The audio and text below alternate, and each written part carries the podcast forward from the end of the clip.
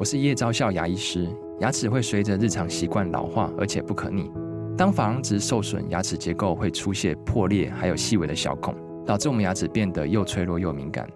这边我真心推荐贝欧尼修复牙膏，内含 BioHAP 成分，搭配正确的刷牙习惯，经科学实证，可在两周有效让牙齿再矿化，修复受损珐琅质的细微小孔。相关资讯及购买通路，请参考资讯栏连结。本节目由生鲜食材科技出品，欢迎收听数位趋势酱子读，我是科技大叔李学文，我是跨领域专栏作家王伟轩 Vivi。哎，我们有一阵子没有在这个讨论到这个数位内容嘛，对不对？嗯，今天我们特别来讨论一下这篇专文，是来自于这个《经理人月刊》好。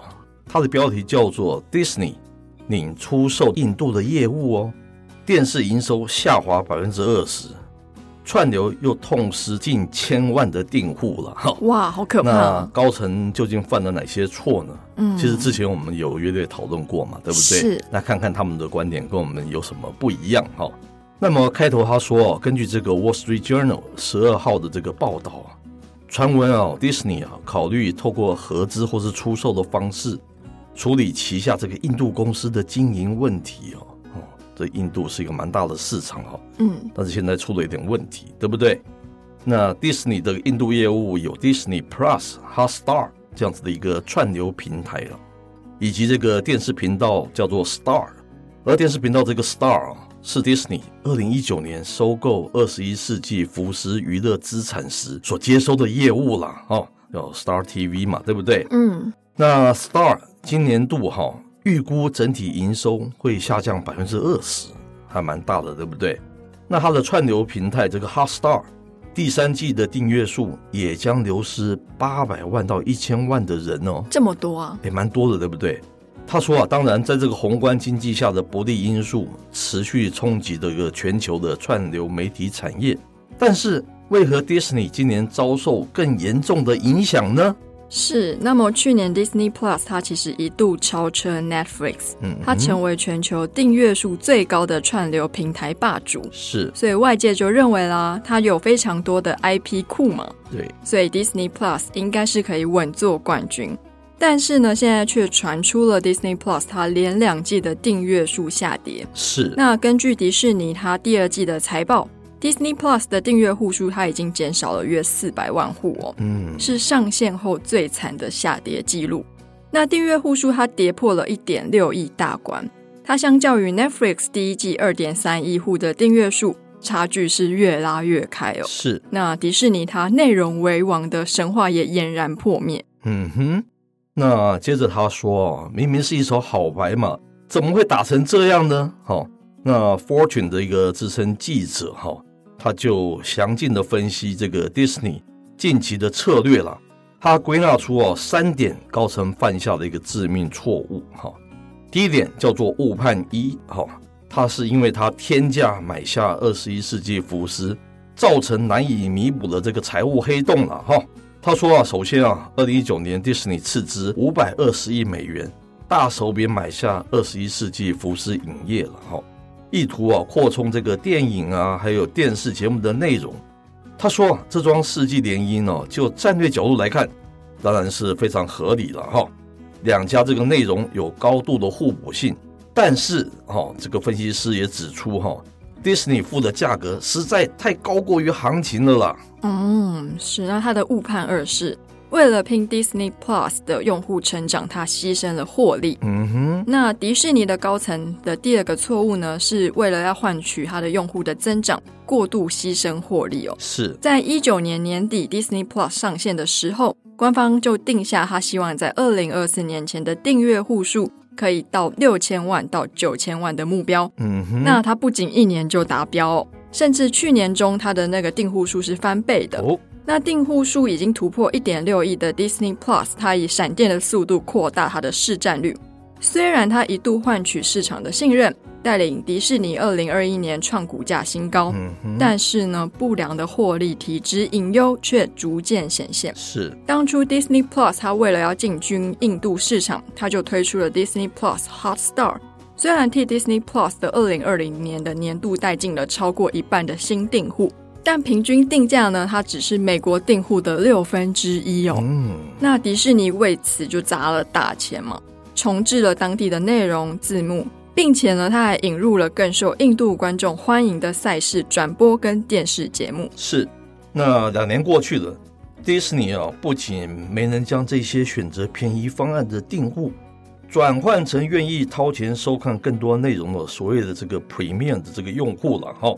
那去年底，Disney Plus 与这个印度哈超级板球联赛哈这个转播权利到期后，Disney Plus Hasta 更丧失了以流血价打下的大半江山。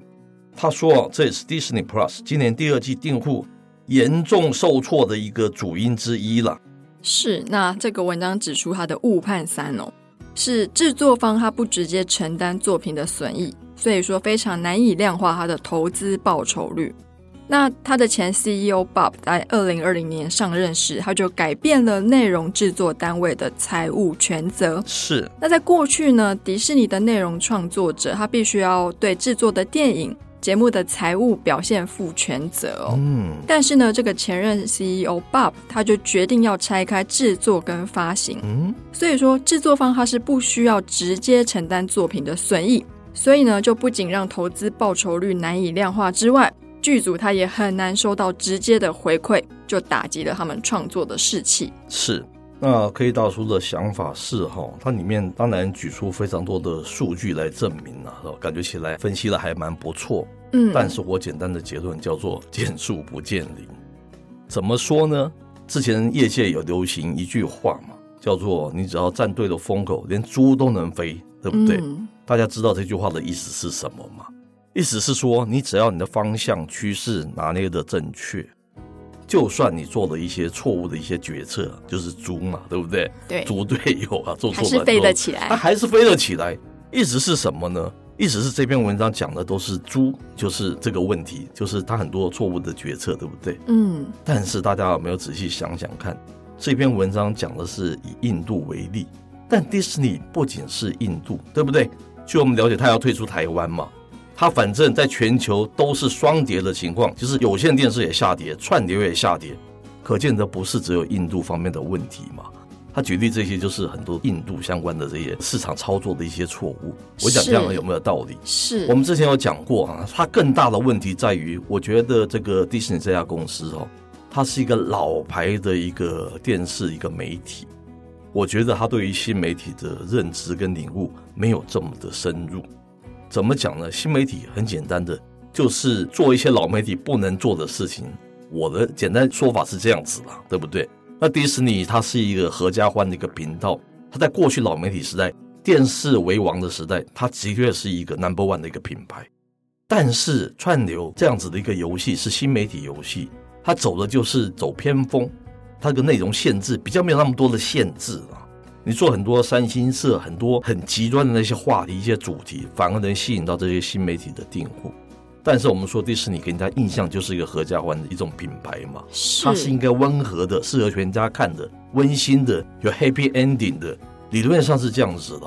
所以当他走向新媒体这边，他有一点进退维谷，他有点进退维谷。嗯，你要走到非常偏锋的这个部分，拍一些非常三星色，还是非常辛辣的，还是一个十八禁的那个议题，还有相关的节目，对不对？人家就觉得很奇怪，那是不太像你传达给我们品牌的那种感觉，对不对？嗯。那但是你如果做回这种合家欢的，那人家为什么要看你的新媒体平台啊？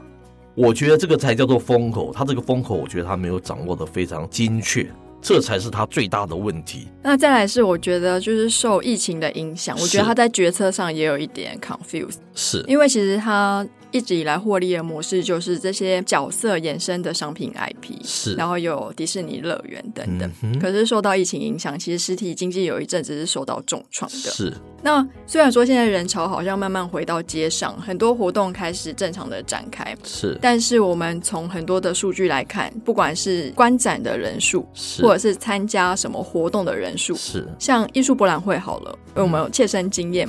对。Even 是之前世界指标级的一些艺术。术展会，它的回笼率还是疫情前的可能六成到七成，没有错。所以实体经济还没有涨回来，那数位经济烧钱又烧得很快。是，我觉得这也是另外一个它两头烧的原因。说的很好。然后我觉得在数位内容方面，我觉得打造 IP 这件事情已经不是它专有的权利。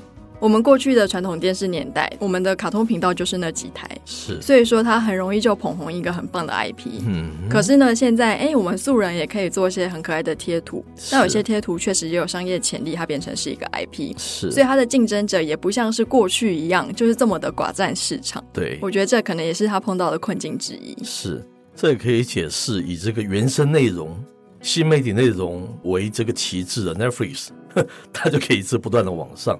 因为它本质上它的风口是正确的，对不对？虽然我们说这个 OTT 产业会有很多很多的问题，但是它抓的是正确的。也许你迪士尼一开始订阅户数很快就往上，后来大家都觉得你这个内容不太对了哈。是有这样子的可能性呐、啊，当然这只是我们个人的一些观点，提供给大家做参考嘛。哈，是，毕竟这边讲的就是一个印度，但它问题不是，它是全球都是有类似这样子的问题，不是只有发生在印度。我这样讲没有错吧？哈，没错，而且像 Netflix，它其实一百九十个会员国嘛，对不对？那它其实也会根据各国的经济状况、收入水平来做他们定价策略。嗯、是，所以我觉得，竟然就是 Netflix 它有商炮的客服，它慢慢的有转亏为盈，不管是因为它开启的广告模式。让这一切它的运作越来越像传统电视那样子的感觉，是还是其他的什么原因？那我觉得 Disney Plus，嗯，印度可能就是一个市场的缩影。是，那我相信这样子的状况也有可能出现在它的其他会员国。是，特别上次我们讲过，它是用一种零和的方式在思考这一件事情，对不对？嗯，他打算几乎是放弃传统这个有线电视这种操作方式，打算要全力的进入到这个新媒体。